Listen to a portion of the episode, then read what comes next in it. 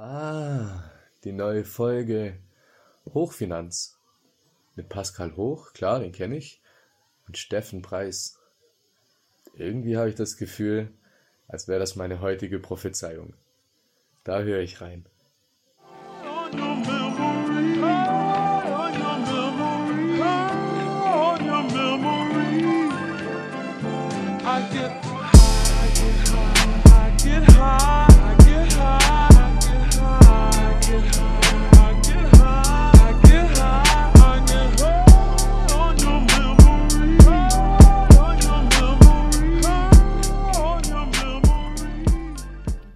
Hello, hello, hello und welcome zur dritten Ausgabe von Hochfinanz. Ich bin hier heute mit einem der mit Sicherheit mit Abstand wildesten Gäste, der spektakulärsten Gäste und ähm, ich gehe hier mit Mixed Feelings rein, weil ich glaube, mit dieser Person einen Podcast aufzunehmen ist auf der einen Seite ein Riesenspaß und gleichzeitig mit die größte Herausforderung.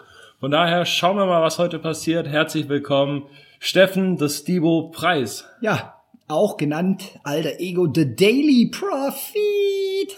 Ja, freue mich, dass ich da sein darf und äh, gebe mein Zeug gerne auch dazu. Vielleicht hilft es jemandem. Ja, geil. Uh, The Daily Prophet ähm, oder um es mal korrekt nachzumachen, The Daily Prophet. so, das ist schon. Brauchst du da Übung, um immer so hochzukommen? Das kam ganz natürlich zu mir. Ja. Ja, weil ich habe früher immer Salü gesagt, Salü. Und von Salü zu The Daily Prophet ist eigentlich stimmlich genau das Gleiche. Und nachdem mein Musiklehrer immer gemeint hat, wenn du nicht singst, gibt's einen Vierer und wenn du singst, einen Fünfer, äh, dachte ich mir, ich muss was Musikalisches mit reinbringen. Offensichtlich hat es Wiedererkennungseffekte, ob das jetzt äh, in welche Richtung dann auch immer. Ja. Siehst du, zwei Minuten Podcast ist schon der Burner. Könntest schon als einzelne Folge online stellen. Warum am Ende die Stimme, ja, damit ein bisschen Musik mit dabei ist. Geil.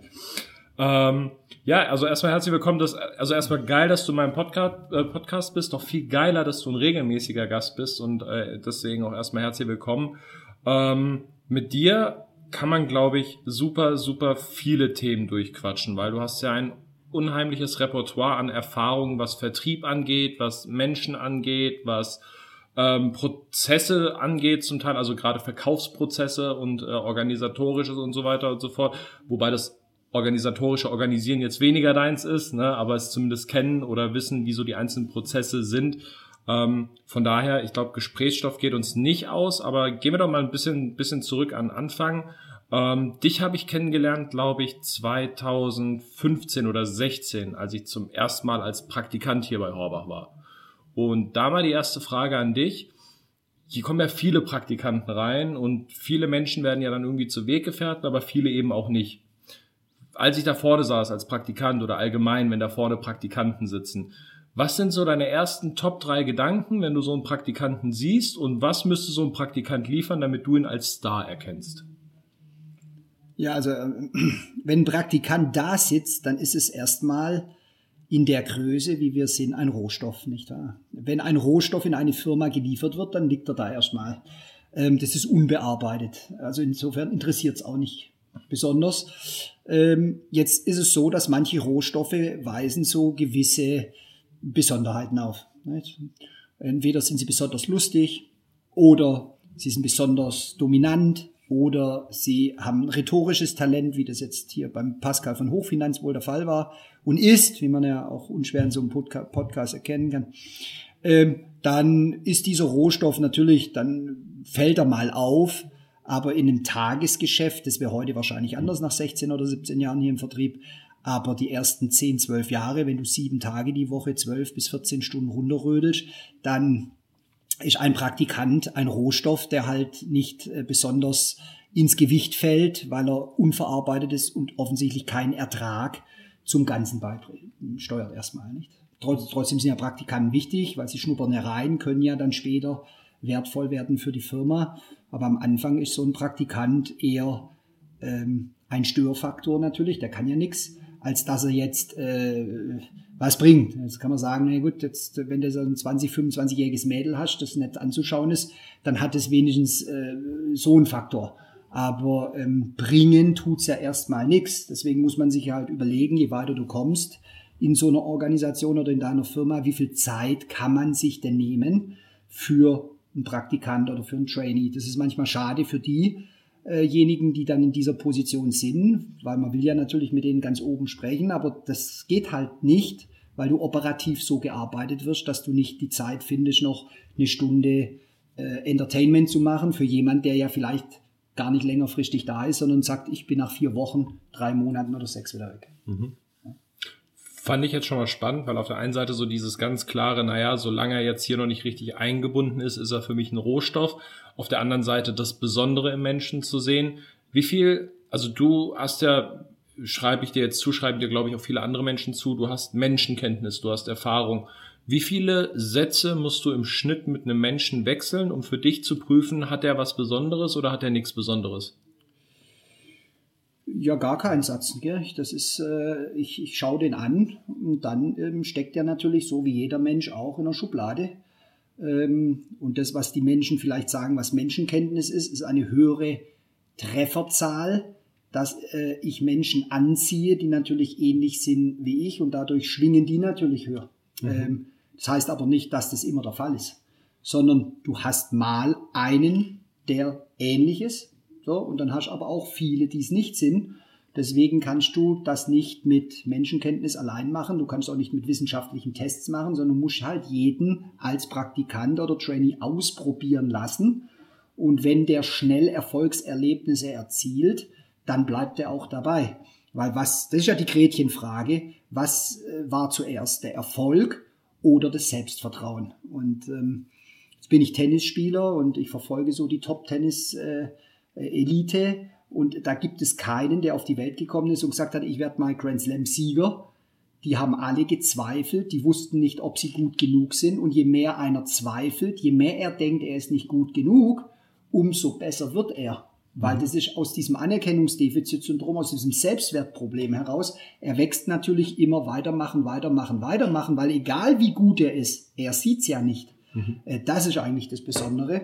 Und aus dem Erfolg entsteht das Selbstvertrauen. Jetzt kannst du sogar einen haben, der Talent hat in unserem Beruf und der ist gut, aber wenn der nicht in den ersten paar Wochen Erfolgserlebnisse feiert, dann hat er trotzdem kein Selbstvertrauen. Und das ist ein Schmerz und Menschen rennen immer vor den negativen Sachen weg. Die wollen die positiven Sachen machen. Also eine Zigarette rauchen ist positiver als ähm, nicht.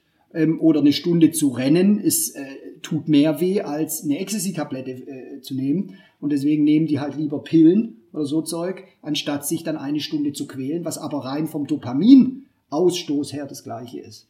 Und deshalb, ähm, um den Schmerz zu ertragen, braucht er am Anfang Erfolgserlebnisse. Und das weißt du vorher nicht. Selbst wenn das ein Elite-Uni-Absolvent ist, wenn er halt am Anfang das erste halbe Jahr nichts verkauft, dann wird der mit einem großen, einer großen Wahrscheinlichkeit einen Exit versehen. Geil, ja. Jetzt sind wir bei acht Minuten Podcast und jetzt haben wir praktisch schon die ersten drei Selbsthilfebücher und ihren Inhalt äh, hier kurz einmal zusammengefasst bekommen. Prima. Äh, genial. Also vom, vom Mehrwert her, den du mit reinbringst, äh, wenn, wenn man da ein paar Fragen stellt, das ist schon brutal. Ähm, um mal kurz vielleicht nochmal so die Situation aufzudröseln oder auch die Leute, die Zuhörer mit abzuholen. Ähm, das ist ja genau das Thema gewesen. Also ich saß da als Praktikant und äh, habe dich dann sozusagen kennengelernt. Du warst mit einer der Gründe, warum ich überhaupt angefangen habe, weil, weiß nicht, ich glaube, du hast fünf Minuten mit mir gesprochen, aber die fünf Minuten, die waren schon so einzigartig in meinem Leben, dass ich gedacht habe, ja, da muss ich irgendwie hin. Und dann beginnt ja das zweite Spannende in unserem Job, weil dich habe ich ja abgespeichert mittlerweile nach der ganzen Zeit als äh, zum einen äh, natürlich Freund, Geschäftspartner, aber auch zum anderen äh, als einer meiner größten Mentoren und als einer der Personen, die mir am meisten Wissen beigebracht haben. Und da einfach mal so ganz frei raus die Frage, wie schafft man es, Wissen tatsächlich auch so zu vermitteln, dass man es dass man's versteht. Weil wenn ich jetzt zu jemand hingehe und sage, hier, lern das, dann wird er ja tendenziell erstmals nicht lernen oder sich vielleicht schwer tun beim Lernen. Ähm, und du hast ja jahrelang Erfahrung im Leute ausbilden und im Leute schulen. Was hast du für dich so gemerkt? Wann lernen Leute? Also Leute lernen äh, psychologisch erstmal, wenn sie Spaß haben mit Humor zum Beispiel. Oder eben über emotionale Erfahrung. Du fasst nur einmal auf eine heiße Herdplatte, ähm, ein zweites Mal nicht. Also lernen durch Schmerz äh, auch, aber der Schmerz darf nicht so groß sein, dass du dran kaputt gehst. Wenn du tot bist nach der Herdplatte, dann hast du zwar was gelernt, aber kannst du nicht mehr weitergeben. Ja, gut, ja. Ähm, und Menschen lernen über äh, natürlich ähm, durchs Tun. Nicht? Ähm, sag's jemandem und er wird es vielleicht verstehen und zeig's einem und er wird's äh, ja, aber er wird es vergessen wieder. Aber wenn er es tut, immer wieder, deswegen Imitationslernen. Menschen lernen durch Imitieren. Mhm. Deswegen lernen Kinder Tennis spielen, Skifahren so einfach, indem sie draufstellst. Einer fährt vorne weg, die Mutterente, und die kleinen Entchen, die laufen hinterher. Das ist dieser Cheap-Cheap-Reflex. Da bin ich fest davon überzeugt. Ähm, aber was viele eben dann vergessen ist, dass es ein Plateau-Lernen ist. Das heißt, du lernst etwas, dann steigt die Lernkurve an, um dann, wenn du das aufhörst, das Gehirn lernt dann weiter, eigentlich in der Pause lernt das Gehirn, aber dann kommt erstmal wieder ein Absacken nach unten. Das liegt über dem alten Plateau, aber dann kann es sein, dass du sehr lange auf diesem neuen Plateau verharrst. Die meisten geben dann auf ähm, oder sind dann die Dilettanten, die dann sagen, nee, das werde ich nie können und dann geht sogar noch weiter runter, weil die Demotivation führt dann noch zu weniger Anstrengung, dann wird das Niveau sogar noch geringer. Wenn du es aber, wenn es eine optimale Lernkurve ist, dann steigt die Lernkurve an nach einem Seminar oder wenn er es tut, dann muss er es verarbeiten, dann sinkt die Leistung, dann ist er auf einem etwas höheren Plateau, dort verharrt es eine Weile, dann kommt ein neuer Impuls, das Plateau steigt, dann fällt es wieder und so über die Zeit das ist wie bei einem Aufstieg von so Tour de France, wenn man das sieht, immer die Etappen, so ein allmählicher peu en peu Anstieg, ähm, bis man oben ist. Und das äh, sagen ja dann viele, ja, aber ich weiß jetzt eigentlich gar nicht, ich habe das Gefühl, ich kann gar nichts, weil die unbewusste Kompetenz haben. Ähm, wenn du eine bewusste Kompetenz hast, dann machst du dir Gedanken. Ich habe ja ganz viele Top-Verkäufer, die verkaufen super, die wissen aber gar nicht, warum sie Top verkaufen. Warum wissen sie es nicht? Die haben eine unbewusste Kompetenz sich mhm. angeeignet durchs Tun. Mhm. Aber die können es jetzt keinem anderen weiter vermitteln. Und jetzt ist es der nächste Schritt, wenn man in die Lehre gehen will, ins Coaching, Leute entwickeln will, zu sagen, wie mache ich das Unbewusste bewusst? Wie, warum funktioniert das? Funktioniert das nur wegen meiner Persönlichkeit? Funktioniert es nur ähm, wegen mir? Und was kann ich davon wegnehmen von meiner Persönlichkeit und was ist multiplizierbar und skalierbar? Und nur das ist ja letztlich in einem großen Maßstab skalierbar und dann kann eine Organisation wachsen. Ähm, aber die meisten, so funktioniert es ja auch in Firmen, die sagen halt, wir müssen für unsere Mitarbeiter etwas tun. Dann wird ein Seminar gemacht. Das Seminar ist toll. Nach zwei, drei Wochen ist aber nichts mehr da. Das Plateau ist wieder erreicht, weil kein weiterer Input kommt. Wenn du also anfängst an dir zu arbeiten, dann ist das ein kontinuierlicher Verbesserungsprozess. Wie ein Kind das Laufen lernt, fällt hin, steht wieder auf, tut weh, weitermachen, weitermachen, weitermachen und irgendwann kann es mal. Ein Kind kommt zum Beispiel auch nicht auf die Welt genetisch und sagt, ich äh, weiß jetzt, wie man die Zunge bewegt, sondern es sieht, es beobachtet, es probiert es aus und mit der Zeit, über fünf Jahre, entsteht so Sprache. Mhm. Bei manchen nach dreieinhalb Jahren, manche nach viereinhalb, manche brauchen sechs, aber so dauert das. Und Kinder machen das automatisch. Wir haben eine ganz normale kindliche Lernbegierde und ist ja schon schade im Deutschen, dass wir das Wort Neugierde äh, Gier steckt mhm. da drin. Nicht? Das hat man früher gemacht im Preußischen, wenn einer gesagt hat, wie geht das? Du bist aber neugierig. Das war was Negatives, nicht? Der, der, war gierig auf Neues. Der sollte aber nur sagen A, B, C, ab aufs Feld und töte ein. So wie das Schulsystem ja heute immer noch ausgelegt ist. So, und genau so ist es ja. ausgelegt. Und es tötet natürlich die, den ganzen Spaß am Lernen, weil äh, Lernen ist das Natürlichste von uns Menschen. Mhm. Ja, so. ja, okay. Also das heißt, ähm, kurz gesagt, Lernen ist halt eigentlich ein Prozess und sobald du auf den Prozess aufgibst, dann bist du halt gescheitert am Lernen. Und Lernen funktioniert nur, indem du diesen Prozess weiterhin verfolgst. Das ist wie in der Natur, so eine Pflanze, ähm, wenn die aufhört zu wachsen, dann stirbt sie. Mhm. Also äh, es gibt mal natürlich eine natürliche Grenze, auch in der Natur, weil wenn die Stratosphäre kommt, offensichtlich weiter könnte ein Baum nicht wachsen. Mhm. Aber alles, was, was da ist, hat ja einen Zweck, es versucht zu wachsen. Und Menschen sollten auch versuchen, ihren ursprünglichen Sinn im Leben, nämlich zu überleben und dann fortzupflanzen, ähm, äh, zu erfüllen. Und das funktioniert über Lernen. Wir sind mhm. überhaupt nur so weit gekommen, weil wir Lernwesen sind. Wir haben keine Säbelzähne, wir haben keine Elefanten heute, wir sind keine Krokodile, wir haben ja keine Waffen, mhm. außer das, dass wir lernen können. Mhm. Und zwar nicht nur wie die Affen, indem es in einem kleinen Radius ist, dass da sagt, ein Affe, ein Orang-Utan kann jetzt auch nur im Dschungel von Borneo leben. Das ist genetisch determiniert. Mhm. Wir Menschen haben aber neuroplastische Gehirne. Das heißt, du kommst zur Welt und das Gehirn baut sich von alleine zusammen. Deswegen äh, kann der eine in Japan leben und weiß, wie die japanischen Sitten sind. Der eine in der Wüste als Beduine und der andere lebt als Inuit als Inuit äh, bei den Eskimos. Also der Mensch ist das einzigste Wesen auf dieser Erde, das ein Gehirn hat, das nicht deterministisch vorbestimmt ist, sondern das in dem Moment, wo es zur Welt kommt, zusammengebaut wird. Die meisten denken, was Hänschen nicht lernt, lernt Hans nicht mehr, ähm, dass wenn es einmal da drin ist, dass es dann für immer so ist. Das ist mhm. aber falsch. Das Gehirn ist neuroplastisch, das wissen wir heute aus den Neurowissenschaften. Du kannst ein Leben lang immer wieder Neues erlernen. Du kannst das Alte nicht löschen, du kannst es überschreiben. Also ein Alkoholiker wird immer ein Suchtgefühl haben.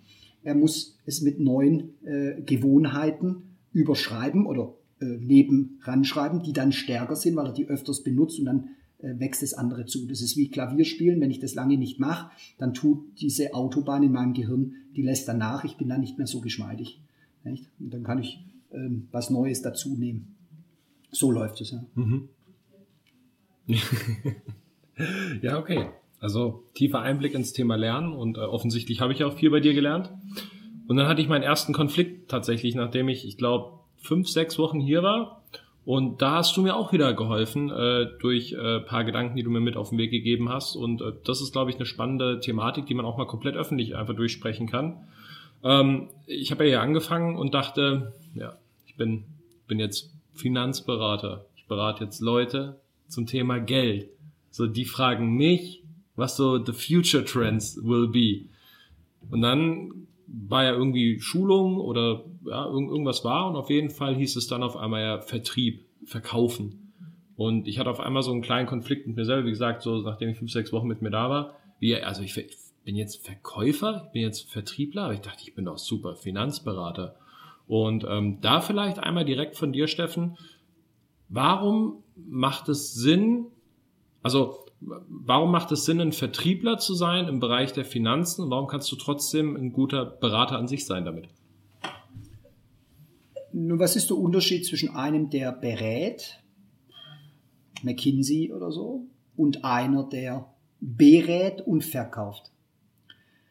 Ein Berater ist ein Angestellter. Der geht, der bekommt den Auftrag, bitte Berater, geh zu Firma A und führe deinen Auftrag durch, nämlich beraten. Ja nun, dafür kriegt er 70.000 Euro im Jahr, gehört zu den 10% bestverdiensten Deutschen. Wenn es ein guter Berater ist, ein bisschen länger dabei ist, Senior-Status, kriegt er 120.000 Euro, dann gehört er zu den 1% bestverdiensten Deutschen, hat einen Geschäftsführergehalt. Das ist in Ordnung. Das kriege ich, das kriege ich, das kriege ich hin mit einer guten Ausbildung. Aber jetzt kommt doch die, Vor, die, Vor, die Vorkopplungsfrage. Wie kommt denn dieser Berater in diese Firma. So, und da muss man doch fragen, ich folge mal dem Geld, weil da wird das Geld verdient, bei der Position, an der Stelle, die in dieser Unternehmensberatung dafür sorgt, dass ein Berater, der angestellt ist, dorthin gehen kann. Und jetzt stellen wir fest, das ist der Partner, das ist der Associate, der eine halbe Million verdient oder auch eine Million. Was ist dem sein Job? Ja, natürlich wird er durch Leistung bezahlt und indem der sagt, ich akquiriere jetzt keine Privatkunden, sondern ich akquiriere Firmengeschäft, B2B-Bereich. Und wenn ich Geschäft akquiriere, dann kann ich Leute einstellen in meiner Abteilung, nämlich Berater, die dann unser Modell dem Kunden näher bringen. Aber derjenige, der das Geschäft anbahnt, der Dealmaker, das ist der Verkäufer. Das äh, kann man jetzt negativ sehen oder positiv, aber das ist ein Verkäufer. Deswegen ist jeder Unternehmer, jeder Geschäftsführer, jeder, der in einer höheren Position ist, der Oberverkäufer seiner Firma und wird danach bezahlt, wie viel Aufträge und wie viel Wachstum er der Firma bringt. Mhm. Mehr ist nicht. Ähm, jetzt in unserem Beruf ist das, du bist ja ein Intrapreneur, du bist jetzt kein Entrepreneur, du bist kein Unternehmer, sondern du bist wie Steve, Steve Jobs. Was ist Steve Jobs? Steve Jobs ist tot, ähm, hat Apple gegründet. ja? Der hat Apple gegründet und nach zehn Jahren haben sie ihn rausgeschmissen bei Apple. So, und äh, weitere zehn Jahre später haben sie ihn wieder geholt. Der war aber nicht mehr der Inhaber, der hat ein Aktienpaket bekommen und war zuständig für Marketing, für Vertrieb und für die kreative Seite. Der war ein Entrepreneur, ein Unternehmer im Unternehmen. Tja, einer der reichsten Menschen dieser Erde. Jetzt kann man sich doch leicht vorstellen, Horbach da wo wir arbeiten, das ist ein Franchise-Modell. Du bist Intrapreneur, du greifst auf einen funktionierenden Markt mit einem funktionierenden Geschäftsmodell, einer funktionierenden Firma zurück. Deswegen schafft es nicht einer von 99, wie auf dem Friedhof der Startups, sondern bei uns schaffen es sechs von zehn. Aber die, die es schaffen, schaffen es deshalb, weil sie zum einen den Kunden beraten können, die haben also eine Beraterseite, die haben aber gleichzeitig eine Entrepreneur-Unternehmerseite, wo die sagen, was muss ich tun, um neue Kunden zu gewinnen, die ich dann beraten kann. Das ist eine Doppelfunktion. Mhm. Und deswegen muss man nicht neidisch sein, wenn man im Vertrieb dann viel Geld verdient, weil diese Doppelfunktion, selbstständiger Handelsvertreter, ich bin Unternehmer und Berater, ich kann die fachliche Seite und die unternehmerische Seite. Ja, das ist natürlich was ganz Besonderes. Und wenn man die zwei Dinge zusammenbringt, wie ein Uhrwerk, ja, dann kannst du natürlich die großen Tickets äh, für dich einsammeln. Mhm. Ja. das ist eigentlich äh, genauso, wie es dann auch abgespeichert hatte damals. Aber gut, das hast du ja äh, auch so in Vorträgen noch öfters mal erzählt. Aber ja, das, ist, das sind halt alles so, so vorgefertigte Gedanken, die der Mensch hat, die auch ich habe. Ne? So dieses Beraten ist gut, Vertrieb, ja, ist irgendwie böse. Ne? Oder äh, so diese, diese ganzen, ja, wie soll man, wie soll man das sagen? Man, man hat halt so Glaubenssätze, mit denen läuft man rum und dabei meine ich jetzt nicht die Glaubenssätze, die jeder zweite Health-Life-Coach irgendwie bemängelt, sondern halt so wirklich die Infos, die du in der Erziehung so in deinem Kopf mitgekriegt hast. Und dann ist halt immer die Frage, bist du, bist du bereit, diese Informationen in Frage zu stellen und durch neue Infos zu ersetzen, wenn sie für dich logisch klingen, oder bleibst du halt bei deinem Weltbild? Und ich glaube, ähm, da geht's dann auch oft drum, ja, werden Menschen erfolgreich oder nicht, oder? Oder kennst du Menschen, die erfolgreich sind, die schon immer ihren Gedanken und ihren Prinzipien also nehmen wir, nehmen wir an, wir stellen jemanden ein, der ist begeistert. Sagen wir, wir haben so eine Matrix, so, so ein Graph von 0 bis 10 Begeisterung von nach oben, der ist mhm. 10 begeistert. Der ist also super begeistert. Mhm. Toll und was ihr hier macht und das ist super. Er spricht auch dann, weil er begeistert ist, weil er zehn begeistert ist, spricht auch zehn Menschen an. Mhm. So, und auf der Achse ist er dann ganz oben. Jetzt müsste man sagen, ist, äh, das ist Erfolg. Jetzt stellen wir aber fest, dieser Verkäufer oder Berater, der verkauft nichts. Jetzt, woran liegt es, dass er zwar mega begeistert ist, Menschen anspricht, alles tut, was man eigentlich tun soll, er verkauft nichts. Ja, das liegt daran, dass er nicht überzeugt ist. Mhm. Das ist Aufgabe der Führung dass man die Überzeugung löst. Weil was muss ein Kunde, was beantwortet sich auch jetzt wahrscheinlich dein Zuhörer hier automatisch? Nämlich, äh, der muss praktisch über vier Sachen drüber. Erstens mal, was ist das für ein Markt, in dem dieser Pascal Hochfinanz äh, unterwegs ist? A, das ist der Altersvorsorgemarkt, das ist der Geldanlagemarkt. Aha, ist das ein Markt für mich? Vertraue ich diesem Markt?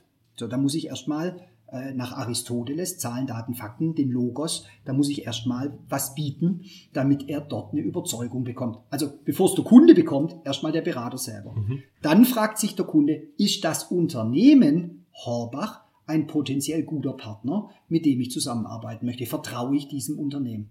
Da muss der Berater oder der Verkäufer nachher Mehrwert bieten einmal dem Kunden, aber da muss er selber überzeugt sein, dass er weiß, wir arbeiten hier nach Best Select, wir haben die neuesten Tools, wir sind marktführend. Wenn er das nicht glaubt und nicht überzeugt ist, wird's nichts. Mhm. Das dritte ist natürlich das Produkt. Er muss die Produkte kennen, er braucht eine gewisse Fachkenntnis, heutzutage durchs Internet unabdingbar. der Kunde ist informierter denn je und deswegen muss ich mehr wissen als mein Kunde. Das bedeutet eine gewisse Fachkenntnis, vertrieblich, fachliche Kenntnis, weil der Kunde fragt sich, vertraue ich diesem Produkt, das mir der Berater hochfinanziell ausgesucht hat zum Beispiel.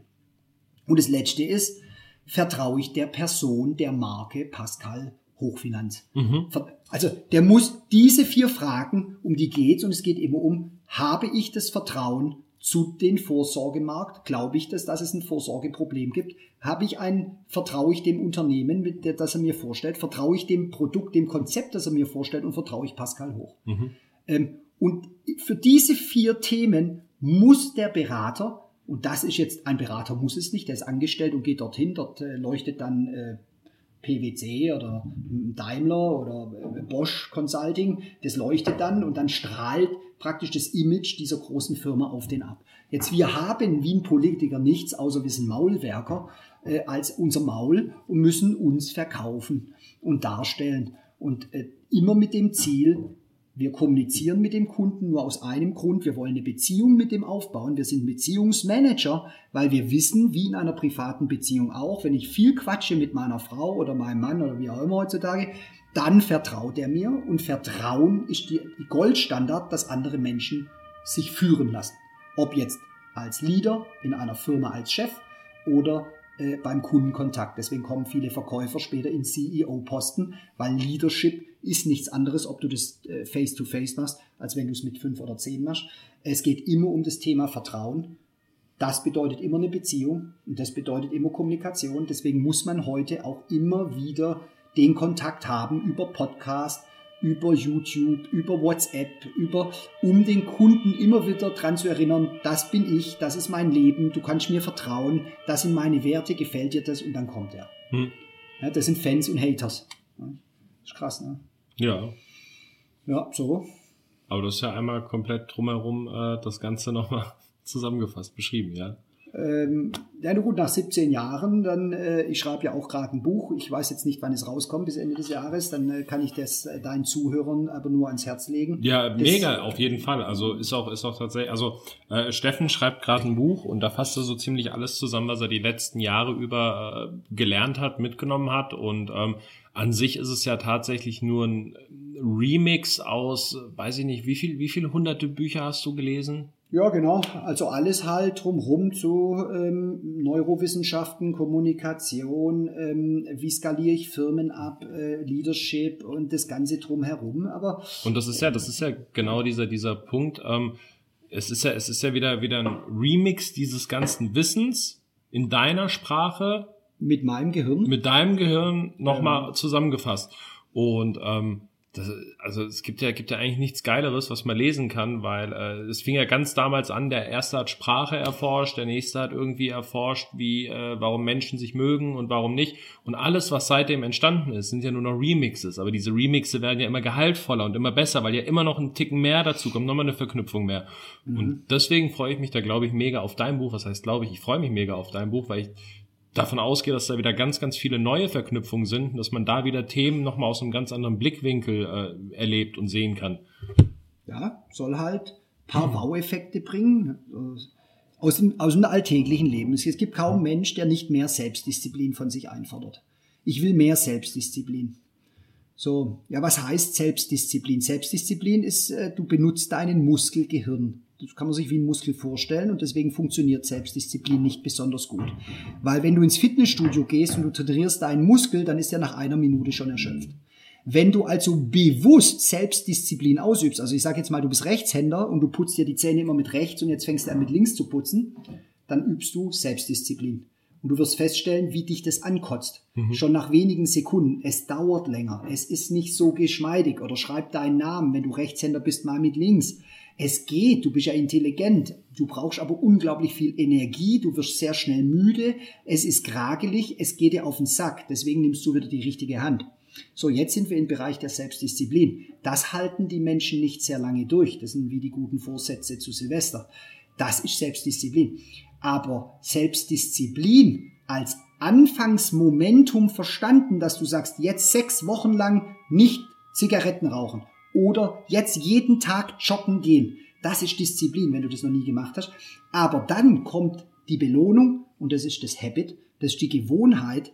Und weil du mit rechts deine Zähne putzt, wenn du jetzt Rechtshänder bist, merkst du, es tut ja gar nicht weh. Ich mache das unterbewusst, es ist automatisiert, es ist keine Kraftanstrengung mehr, weil wenn du richtig denkst, jetzt, jetzt, wenn du diesen Podcast hörst, denkst du, dann verbraucht dein Körper äh, fast 25 Prozent deiner gesamten Körperenergie. Das ist kein Überlebens sinnhaftes ähm, Vorgehen deines Gehirns. Deswegen hat dein Gehirn gelernt, alles in das Unterbewusstsein zu speichern. Da geht auch nichts verloren. Es ist dir nur nicht zugänglich. Deswegen weißt du oftmals nicht, nicht wie Töten im Affekt. Was passiert eigentlich? Du machst etwas, aber das ist gesetzt das rationale Gehirn aus. Das sind diese automatischen Mechanismen. Und das ist sehr energiesparend, sehr kräftesparend. Und das ist ein Vorteil unserer Evolution. Und deshalb musst du schauen, dass du von dieser Selbstdisziplin, diesem Ich mache es bewusst jetzt, ich, ich zwinge mich nicht zu rauchen, dass du es so lange durchhältst, bis dein Gehirn sagt, ich überschreibe oder baue eine neue Datenautobahn und jetzt ist eine Gewohnheit. Und das sind die Aha-Effekte, die fasse ich mal in diesem Buch zusammen aus dieser ganzen Pseudo-Self-Help-Industrie. Es wäre nämlich viel besser, wenn man sagt nicht Self-Help, sondern Help Others. Dann wären wahrscheinlich schon 90 Prozent der Menschen glücklich, weil wir wissen, dass du Ego-Sachen, noch ein teures Auto, noch, das macht dich nicht glücklich auf Dauer. Glücklich macht dich immer der Dienst das Dienen an anderen Menschen. Hm. Und das verstehen aber viele nicht, äh, kommen dann leidvoll mit 45, 50 drauf, wenn sie dann halt einen kompletten Zusammenbruch haben, fahren Porsche, haben ein schönes Haus, haben alles, aber sind innerlich leer und ausgebrannt. Und dann muss man sich die Frage stellen, woher kommt es? Ja, bestimmt nicht an der harten Arbeit. Das ist zu krass, ja, weil äh, das ist, also, da ist halt, da kommt ja halt auch zu jedem Thema einfach nur was Vernünftiges bei dir mit raus. Ich hoffe, ich hoffe, ihr da draußen, die das, die das äh, mithören, ihr könnt euch da ganz, ganz viel mitnehmen und äh, habt jetzt schon irgendwie äh, mindestens fünf neue Gedanken. Ähm, ich habe eigentlich vor dem Gespräch noch drei, vier Fragen formuliert gehabt, die ihr auf jeden Fall durchsprechen wollt ich, ich guck, ich knüpfe jetzt mal einfach wieder von dem von vorher an. Da ging es ja so ein bisschen um, um äh, okay, beraten, verkaufen, wo ist da der Unterschied? Ähm, und du bist ja schon lange in dem Geschäft unterwegs. Mhm. Steffen, woher kommt die Beratung und wohin geht die Beratung im Bereich der Finanzen? Wie hat's angefangen, als du eingestiegen bist und was glaubst du, entwickelt sich Sinn? Die Beratung kam vom Hard Selling, nicht? Also ähm, du hast den Kunden angerufen, hast gefragt, lieber Kunde, können Sie mich sehen? Nein, er ist auch kein Bildtelefon, dann komme ich persönlich vorbei. Äh, morgen 14 Uhr, nehmen Sie bitte den Stift, schreiben Sie es auf. Ja? Das ist Hard Selling, nicht? Oder können Sie bitte den Antrag, früher war das nicht digital, äh, bitte durchdrücken fest, damit die Kopie für Sie gut leserlich wird. Ja, tschüss. So, und dann äh, war das Thema auch erledigt. Ähm, die 70er, 80er Jahre oder auch die 90er Jahren waren geprägt von, es gibt unendlich viele Kunden, es gab keine Digitalisierung, ja nur ein paar Medien, aber das dauerte ewig. Also man verkaufte und anhauen, umhauen, abhauen. Daher kommt die Beratung. Früher äh, konnten auch die Faulen und die, die Dummen, die konnten ein Schweinegeld verdienen. Dann änderte sich der Markt, die Medien, alles wurde transparenter, alles wurde offensichtlich schneller, die, die, die, die Medien wurden, äh, der Fax wurde erfunden, der Computer kam irgendwann und plötzlich haben die, die Intelligenten und Faulen, die konnten Geld verdienen. Nicht? Die anderen waren dann weg. So hat sich das geändert und heute leben wir in einer Welt, wo man intelligent sein muss, weil die Welt ist so schnell und so komplex und ähm, wo man fleißig sein muss. Und dann kann man in unserer Branche noch Geld verdienen, aber es ist nicht mehr dieses Hard Selling, es ist auch nicht dieses Ich lull dich ein mit Love Selling und ach, wie toll haben wir's und danach sieht man dich nicht mehr. Heute ist es ein permanenter Austausch am Point of Sale und der Point of Sale verschiebt sich von ich verkauf's dir zu einem eher zu einem Beziehungsmanager, weil der Kunde selber informiert ist Heute kommt alles aus einer Maschine raus. Die Basisqualität, wir haben Hyperwettbewerb. Ähm, es gibt fünf, sechs, sieben, acht Versicherungsgesellschaften, die haben alle die gleiche Qualität. Wir haben acht Bauträger in Deutschland, die sind alle gleich groß, die sind alle gleich finanzstark, die bauen alle in der gleichen Qualität. Heute geht es weniger um die qualitativen Unterschiede als ich brauche eine Beziehung zum Kunden, weil in einer hochkomplexen, vernetzten Welt der Kunde, der, der, der findet sich nicht mehr zurecht, dem fehlt die Orientierung. Und wenn du es schaffst, mit deiner Persönlichkeit, mit deinen Produkten, mit dem, wie du bist, Orientierung im Dschungel des Hyperwettbewerbs zu geben, das ist, äh, dann punktest du. Und deswegen hat sich das heute geändert von ich verkaufe was zu ich, bin eine, ich habe eine Beziehung. Mhm. Das ist, glaube ich, der größte Unterschied. Früher war es einfach nur, da ist ein Mensch, entweder kauft oder nicht, arrivederci. Heute ist es, ich muss mich wie in einer Beziehung immer wieder neu bewerben, immer wieder neu bemühen, weil sonst ist er weg. Mhm. Das ist der Unterschied.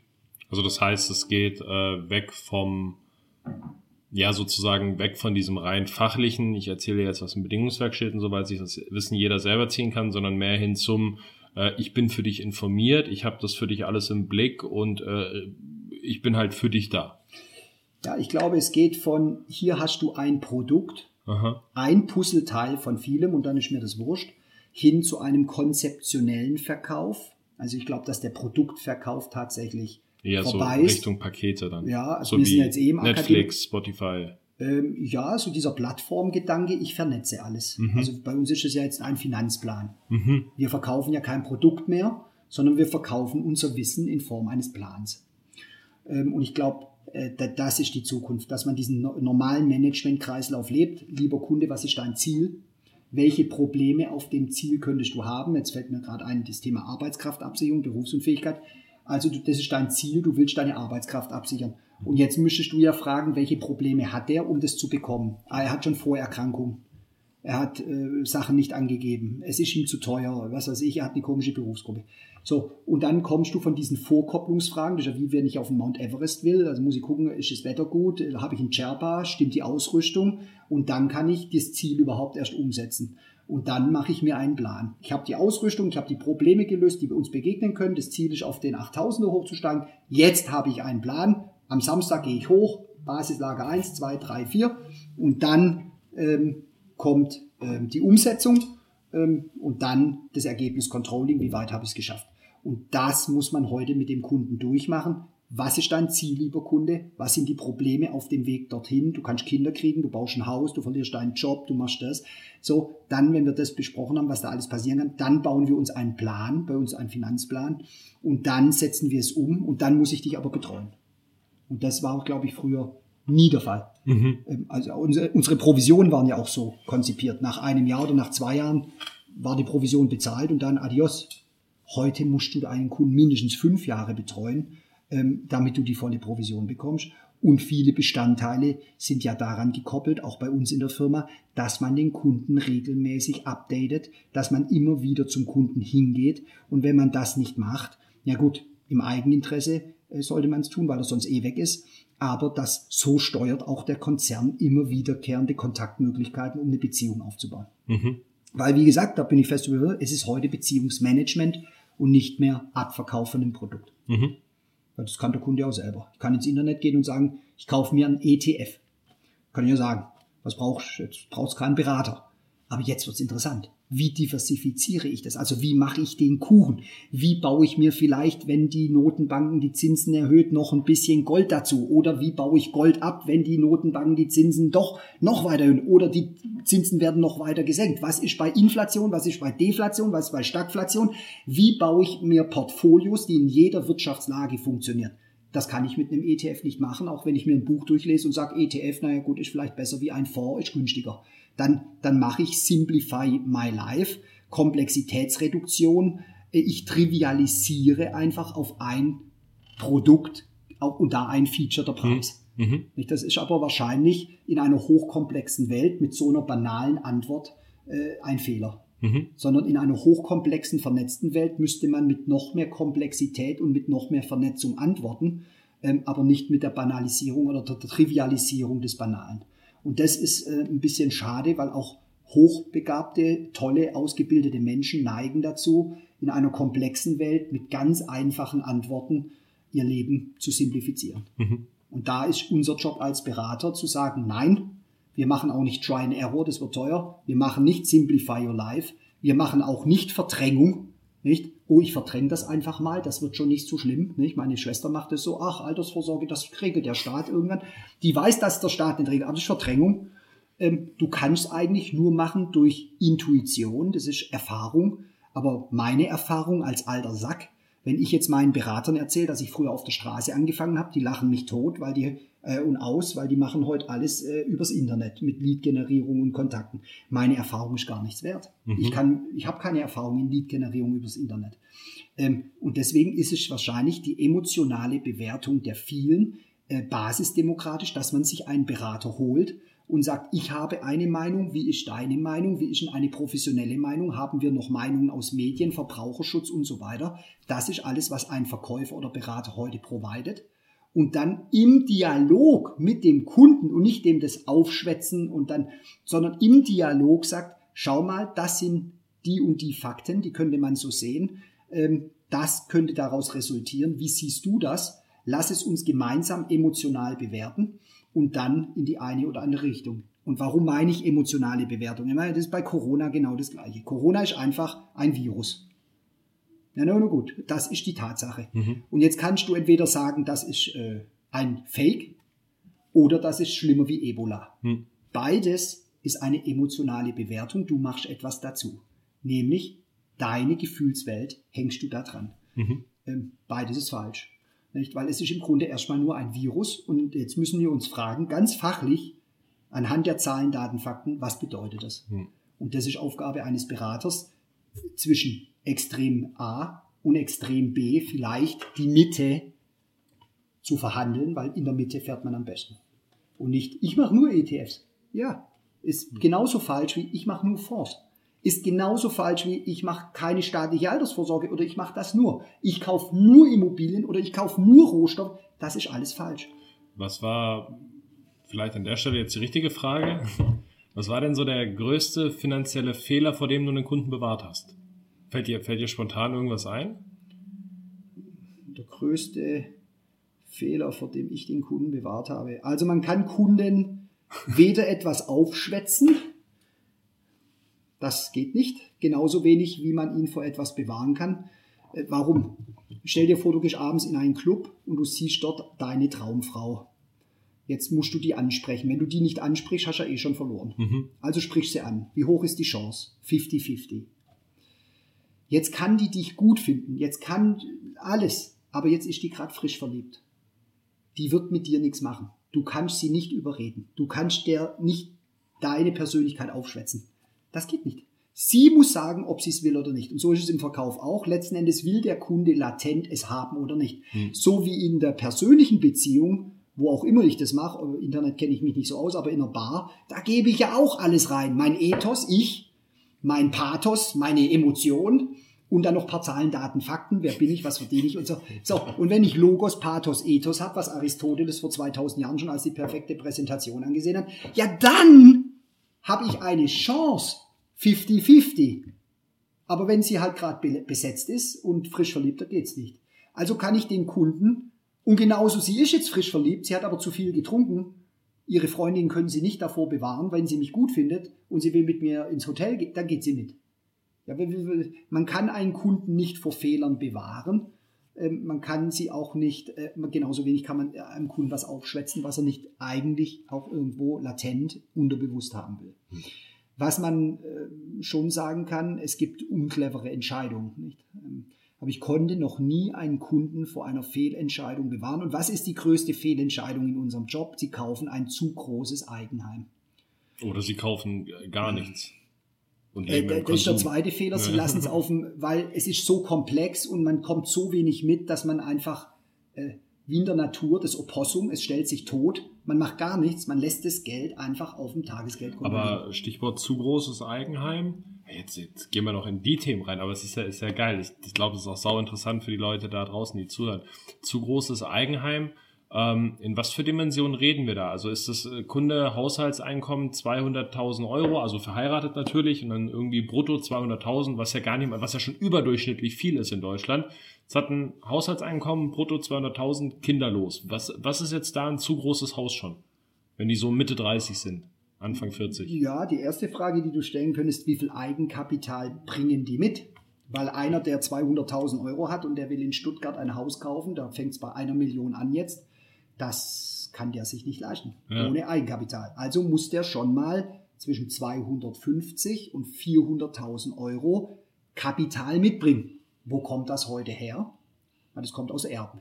Mhm. Deswegen verstehe ich, ich habe ich hab Kunden, die haben Anglistik, Philosophie studiert, die haben, kommen dann traditionell eher aus, äh, mit, aus der Mittelschicht, sind dann Lehrer oder sowas. Die sind natürlich tendenziell angepisst, weil diese Menschen, selbst wenn die noch eine Frau haben und die haben zusammen 150, 170.000 Mhm, Euro, was mhm. absolut sensationell ist, das haben nur ein Prozent Und dann noch als Beamter weniger Steuern, ne? Ja. die können sich in Stuttgart, die können da durchlaufen und sagen, wow, tolles Haus, aber sie werden es sich niemals, nicht mal ein rein Eckhaus leisten können. Ähm, also müssen die erstmal Geld mitbringen. Und dann können die 150, 180.000 Euro verdienen und dann ist ein normales Haus, das unsere Kunden finanzieren, so um die 750 Ja. bis 850.000 Euro. Ja, so, aber das ist ja auch alles gut. Aber halt auch für 15, 20 Jahre. Also das finanzieren die ja nicht mal kurz in 10 Jahren weg, ja, ne? oder länger. Ja. Und jetzt kommt sowas wie Corona ums Eck und jetzt haben auch die plötzlich Kurzarbeit. Habe ich so einen Kunde, Informatiker, 120.000 Euro, ruft mich an und sagt, Mensch, meine Frau hat jetzt ein Kind, halbtags Deputat, Lehrer, ich habe meinen Banker angerufen, ich kann diese Rate nicht bezahlen. So, jetzt war Corona, Sondersituation, jetzt hat man das gestundet und gemacht. Aber wie schnell sowas geht, dass auch einer, der denkt, ich habe ja einen sicheren Job, Automobilbranche und so weiter, und dann kommt sowas ums Eck. Das kann ja jetzt nun mal, dafür kann ja keiner was. Das kann ganz schnell nach hinten losgehen. Und trotzdem machen emotional, egal ob du studiert bist oder nicht, weil das hat wieder nichts mit einem rationalen Gehirn zu tun, die Menschen immer einen Fehler, die sagen, ah, ich baue ja nur einmal und ich möchte mir die schönste Höhle hinstellen, die schönste Hütte hinstellen, die ich mir für mein Geld jetzt bis unterkante Oberlippe leisten kann. Ist ja gar kein Problem, ein Eigenheim zu kaufen, aber dann kauft ihr eine Zweizimmerwohnung oder eine Dreizimmerwohnung für 400.000 Euro und kauft dir für die anderen 300.000 Euro für eine Million Rendite Immobilienkapital, dann bist du reich und musst auch nicht bis 70 im Hamsterrad rum. Mhm.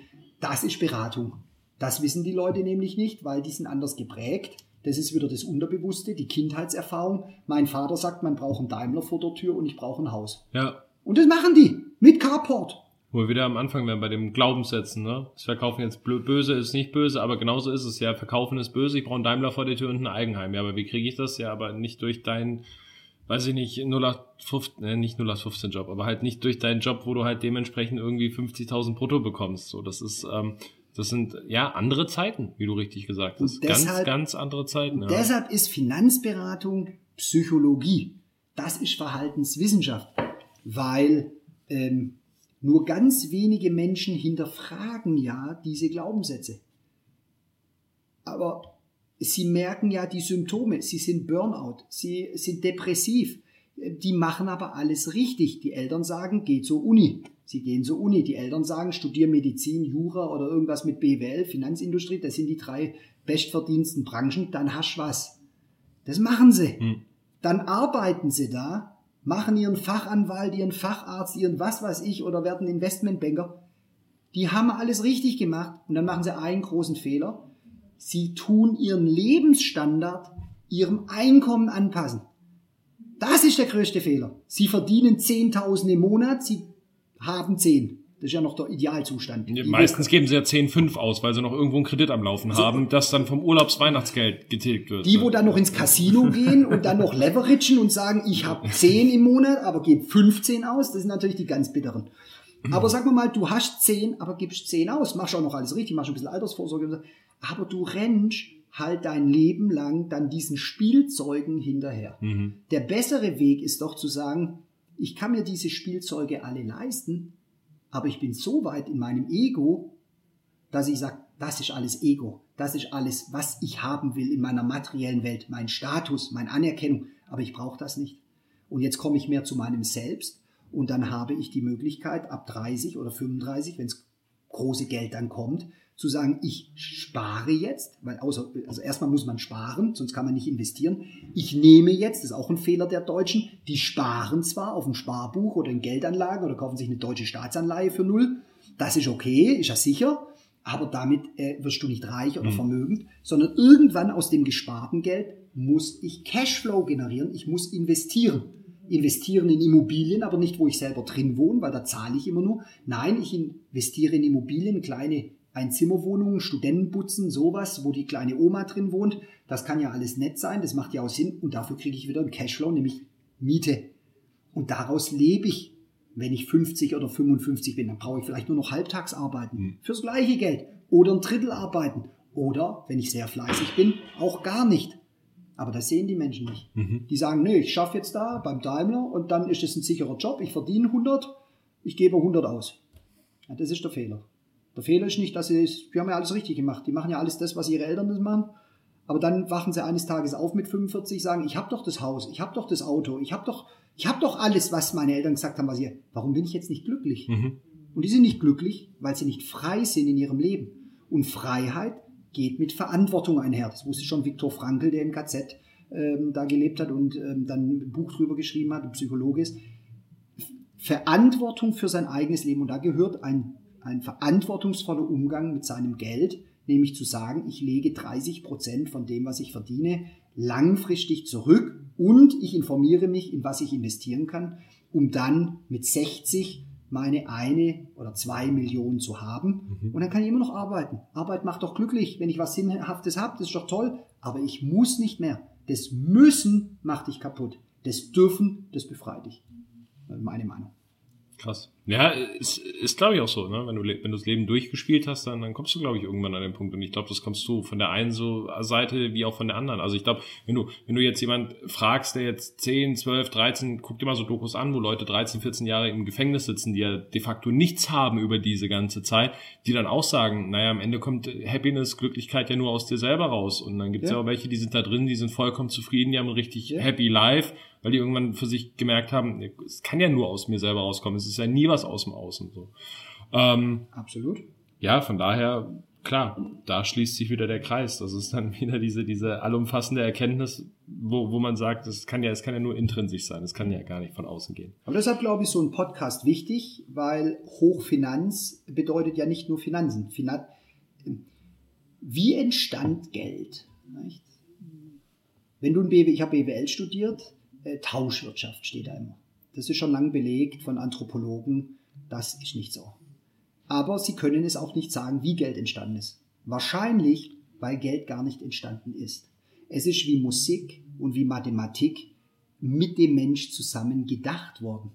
Und so alt wie wir sind, so lange gibt es schon Kredit und so lange gibt es schon Geld. Geld ist nicht entstanden, das hat sie keine. Es ist ein Wesen von uns Menschen. Deswegen ist Geld untrennbar mit unserem Wesen äh, Mensch äh, verbunden. Und daher kommt ja das Wort wesentlich. Wesentlich bedeutet, was ist das Wesen der Sache und was ist äh, wichtig. Und wenn, äh, wenn ich jetzt Fernsehen gucke und ich sehe einen Autounfall, das ist toll für dich, weil das findet dein Gehirn toll, äh, habe ich nichts über das Wesen der Sache gelernt. Ich würde nur was lernen, wenn ich sage, warum ist dieser Unfall entstanden. Dann lerne ich etwas über das Wesen der Sache. Deswegen ist Hochfinanz wesentlich in den Bereichen, dass wenn man Geld haben will und Geld hat und besitzt, dann ist es eine Art, wie man damit umgeht und es denkt. Aber nicht auf rationale Art und Weise, sondern was sagen dir deine Gefühle? Angst oder Gier? Kann ich in Aktien investieren? Ja, was ist, wenn es runtergeht? Oh je, ja, aber ich kann doch langfristig das sehen, kann mir die Zahlen anschauen und habe dann weniger Angst. Nicht? Und deshalb ist es so wichtig zu verstehen, dass Finanzen Ausdruck deines inneren Gefühlslebens sind. Und das ist wiederum alles in deinem Leben ist Ausdruck. Guck in die Welt raus, was du hast und dann siehst du die Ergebnisse und die Ergebnisse sind das Produkt deines Denkens, aber nicht wie du das gerne dir hier vorstellst in deiner rationalen Birne, sondern das sind deine Softwareprogramme, die von klein auf da rein programmiert wurden. Da musst du ran. Und dann ändert sich dein Privatleben, dein Finanzleben, dein sportliches Leben, deine Gesundheit. Ist alles Ergebnis von richtigem Denken. Und richtigem Denken bedeutet, ich muss an die Programme ran, die mir nicht zugänglich sind. Dafür brauche ich Berater, dafür brauche ich Coaches, Dafür muss ich mich interessieren, da muss ich lesen. Äh, das bringt mir nichts, Netflix zu lesen. Das bringt mir nichts, McDonalds zu fressen und zu sagen, ja, aber Nahrungsergänzungsmittel, das kaufe ich nicht. Äh, nee, eine Berufsunfähigkeitsversicherung, da glaube ich nicht, dass, mich, dass mir da was passiert. Ja, das kann ich alles glauben, bis es dann eben passiert. Und deshalb ist es eigentlich, Finanzberatung ist immer Verhaltenswissenschaft. Spannend, ne? Das Thema mit dem Wesen und mit dem Geld das höre ich mir safe auf jeden Fall nochmal an, weil da war ich gerade auch schon wieder in Gedanken unterwegs, da hast du schon wieder in mir Gedanken angeschlossen. Wahnsinn. Ey, da kannst, mit, mit dir kann man halt stundenlang über solche Themen reden. Ne? Du bist auch bis jetzt schon mit Abstand die längste Folge Hochfinanz. Das ähm, ist schön. Ich habe auch noch zwei, drei wichtige Themen, deswegen ja. müssen, müssen wir die bitte. einmal kurz, einmal ja, kurz ganz schnell bitte. abhaken. Ja. Okay. Ähm, Thema Nummer eins. Gibt's irgendwas, du bist ja Unternehmer, jahrelang, erfolgreich.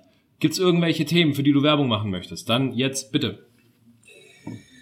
Ja, mein großes Thema ist ja immer noch ähm, der andere Weg zum Erfolg, dass man es nicht so verbissen sieht, dass man nicht Titel jagt. Ähm, das äh, kann man alles machen in einer Welt, in der alles planbar und sicher ist. Wir leben aber in einer Welt, die sich so schnell ändert. Man nennt es auch, glaube ich, VUCA-Word heute. Volatil, uncertain, komplex und mehrdeutig. Äh, ambitious, oder wie, äh, also mehrdeutig. Das heißt, wir leben also in einer solchen Welt. Das sollte man nicht als Karrierist durch die Welt rennen, weil wenn ein äh, Schmetterling in China äh, die Hupen hält, dann weißt du nicht, ob du hier noch einen Job hast, weil ja. die Welt ist so vernetzt. Man sollte also mit einer gewissen Gelassenheit das auf sich zukommen lassen, sich selber nicht unter Druck setzen. Du bist mit 20 noch kein, darf man das hier sagen, Fickfehler, bloß weil du noch keine Firma gegründet hast, sondern du bist ein ganz normaler Jugendlicher mit 20, der ein Leben noch Zeit hat. Ähm, das, erstmal rausgehen, Erfahrung sammeln, reisen, sich bilden. Also das würde ich aber machen heutzutage. Das gab es zu meiner Zeit nicht. YouTube, äh, Coaches und was weiß ich. Guckt euch das auf YouTube an, ist immer eine Frage der Bewertung, aber lesen, lesen, lesen. The more you learn, the more you earn. Aber nicht dieses Uni-Wissen, das immer von vor 100 Jahren noch ist, sondern das neue Wissen. Und das Lernen, nicht das Faktenlernen, was ist es? Also es ist ein Elefant. Ja, was lernt mein Kind jetzt, wenn ich mit dem in die Wilhelma gehe? Was ist es, ein Elefant? Lebt in Afrika. Ja, was ist jetzt der Erkenntnisgewinn? Nichts. Gehe ich doch lieber hin und frage, wieso kann ein Elefant eigentlich bei der Größe mit dem Gewicht in Afrika überleben? Wie muss der sein, damit der in Afrika mit, in der gewaltigen Dimension leben kann? Jetzt lernt das Kind nicht Fakten zu lernen, sondern das Wesen des Dings zu erkunden. Und jetzt wird es Nobelpreisträger. Also ich habe jetzt eigentlich gerade gedacht gehabt, äh, du machst jetzt Werbung für den Brain Booster oder für Ach so, für meine Produkte, ja. Aber klar. selbst da gibt's wieder Mehrwert und müssen ja, das müssen wir jetzt in, die, in unsere nächste Folge reintragen. So. Ja, genau. Ja, aber sonst mache ich das kurz. Pastor und Prophet, auf jeden Fall äh, ein Klick wert auf YouTube und äh, If Your Heart is Rainy, then? The, uh, if Your Heart is Rainy, Take a Brainy. Wir haben natürlich auch äh, eigene, einen Brain Booster rausgebracht. Ähm, der hat Rosenwurz Cholin, das ist für Erinnerungsleistung, ich sage immer das vegane Koks, ja, und 5-HTP, afrikanische Schwarzwurzel, ja. Warum ist der Elefant so stark? Wieso rennt der Afrikaner 42 Kilometer in Rekordzeit? Ja, der frisst die afrikanische Schwarzwurzel. Das ist eine Aminosäure. Das sollte man natürlich haben, wenn man 14 Stunden durcharbeiten will. Und jetzt haben wir neu rausgebracht den Power Booster. Das ist natürlich toll. 25 Superfruits drin, Nierenentgiftung, Leberentgiftung, was weiß ich alles. Das macht ja der Pastor. Ist jetzt nicht mein Hauptthema. Ähm, das könnt ihr natürlich haben. Bald kommt ein Coaching-Programm raus. Das Buch kommt raus. Ich weiß noch nicht, wie es heißt muss ich jetzt noch mit dem Pastor bereden. Ich will es Matchpoint nennen, von der After Hour in den Chefsessel, weil ich habe tatsächlich bis 30 gechillt und dann erst Gas gegeben. Ähm, ja, das, äh, aber gut, wenn es euch gefallen hat, äh, auf Instagram Steffen-Preis mit zwei S, dann könnt ihr dem Daily Profit natürlich folgen. Ähm, wenn nicht, ist auch nicht schlimm. Ähm, nicht jedem muss alles gefallen. Wir haben eine Welt, ähm, in der man sich das aussuchen kann. Ich freue mich aber drüber und das war's dann auch vom Blockbuster, Werbeblock. Genau. Ähm, ja, eigentlich jetzt auch wieder gut zusammengefasst, schnell, kurz und knapp. Also ihr wisst, ne, guckt euch an, wenn euch äh, Steffen interessiert, wenn ihr mehr über Steffen wissen wollt. Äh, Gerade das Instagram-Thema ist sehr zu empfehlen, weil äh, glaub, diese, diese, diese, diese Sende Masse, die da tagtäglich kommt. Also es ist wirklich, deine Instagram-Story könnte man jeden Tag als 10 Minuten Soap bezeichnen. Von hier war mein Tag, guckt's euch mal 10 Minuten an. Voll geil. Also mein Bruder klickt's immer weg, ja, weil er sagt, das, das Geschwätz kann man sich nicht anhören die ganze Zeit. Ähm, dann habe ich eine Kundin, die arbeitet im Marketing, die meint, ja, das ist halt Awareness-Marketing. Es sind halt immer zwei, drei Minuten, kleines Intro, sowas wie heute, so kleine Wow- oder Aha-Effekte. Manchmal ist vielleicht was für dich dabei, vielleicht wird auch manchmal nichts für dich dabei sein. Aber es ist zumindest alles rund um, was passiert in einer Firma, wie baut man eine Firma auf, nicht dieses ganze schön Hochglanz, bla bla bla bla bla, sondern wie ist es wirklich, es ist hart, ähm, was, äh, es, es kostet Schweiß, es kostet Tränen, es, äh, man muss mal eine Pause machen, man kann nicht die ganze Zeit äh, rund um die Uhr, man muss äh, all diese, diese Wahrheiten, die hinter einem Erfolg stehen, die könnt ihr da ein bisschen angucken. Und wenn es einem gefällt, na dann bitte, da freue ich mich doch auch. Ähm, dann gibt's auch natürlich die äh, Hochfinanz-Playlist auf Spotify, wo auch jeder Gast die Möglichkeit hat, äh, ein Lied hinzuzufügen. Ähm, das Lied, das du hinzufügen möchtest? Ja, haben ja. wir extra vorher geguckt, weil ich weiß ja nie, wie die Interpreten sind. Ich bin ja da nicht. Aber Beautiful Madness von äh, Kelly hieß der. Beautiful Madness, genau. Kommt das, mit drauf. Das ist der Sommerhit. Da freue ich mich immer, wenn das im Radio läuft. Ja, und an äh, Andenken an dich tue ich natürlich auch einen deiner Favorite Songs auf die äh, Playlist packen, äh, obwohl das ja jetzt einer deiner Favorite Songs schon war. Aber wenn ich an Steffen Preis denke und an Musik denke, dann muss ich immer an Bad Boys denken. Oh, Bad Boys ist sehr gut, aber das kann euch was anderes dann erzählen. Aber äh, das, ist, äh, das ist auch ein sehr gutes Lied. Ja? Steffen, erstes Mal bei Hochfinanz, hat's dir gefallen? Sehr gut. Super. Glaubst du äh, so von, also du bist ja ein regelmäßiger Gast. Das heißt, du kommst ja wahrscheinlich so in 20, 24, 28 Wochen, je nachdem, was es gibt. also kommst, einmal im Jahr. Kommst du komm kommst du wieder vor. Ja, bei, bei, bei, bei vier regelmäßigen Gästen und dazwischen drin halt einzeln kommende Gäste, musst du halt echt sagen, es sind echt so 16, 20 Wochen, die da dazwischen liegen. Na klar. Das ist schön. Ähm, Aber so äh, Thema Rubriken, fällt dir spontan irgendwas ein, was wir mitnehmen sollten, was bei uns eine wiederkehrende Rubrik ist? Irgendeine Idee, über was wir zwei irgendwie uns regelmäßig in so einer Folge ja, also wir zwei unterhalten uns ja immer über das Leben, die Philosophie darin. Ähm, eigentlich, das ist ja ganz schön, die Philosophie des Lebens innerhalb eines Konstruktes Firma, wie wir sie erleben. Weil im Grunde ist es doch toll, dass äh, jetzt ist halb zwei, 13.30 Uhr fast, ähm, dass wir jetzt hier sitzen können seit einer Dreiviertelstunde und äh, so spannende Themen diskutieren können. Äh, ein normaler Angestellter darf wahrscheinlich nicht mal das Radio anmachen, geschweige denn sein Handy rausholen. Mhm. Ähm, das finde ich gut. Philosophie von Firma. Okay. Lebensphilosophie innerhalb einer Firma. Wie kannst du ein Lebensgefühl transportieren innerhalb einer Firma? Das ist ein ganz spannendes Thema für mich jetzt. So Stromberg in cool. Ja. Stromberg in cool. Ich habe auf jeden Fall eine bessere Frisur. Ich habe zwar auch keine Haare, aber zumindest richtig rasiert. Ja. Steffen, danke dir, dass du da warst. Bis in 8, 20, 14, 16, whatever Wochen. Äh, war cool und äh, see you next time. Bye ja, bye. Grüße an alle Zuschauer. Tschüsseldorf. Tschüsseldorf, ja. Tschö mit Ö. Ja, hey, schon vorbei. Na gut, aber hey, ich muss wirklich sagen, also, ich habe es genossen. Es hat sich einfach richtig angefühlt. Und genau so soll es doch sein, oder? Also ich bin mehr als zufrieden. Und ich freue mich auf alles, was da noch kommt.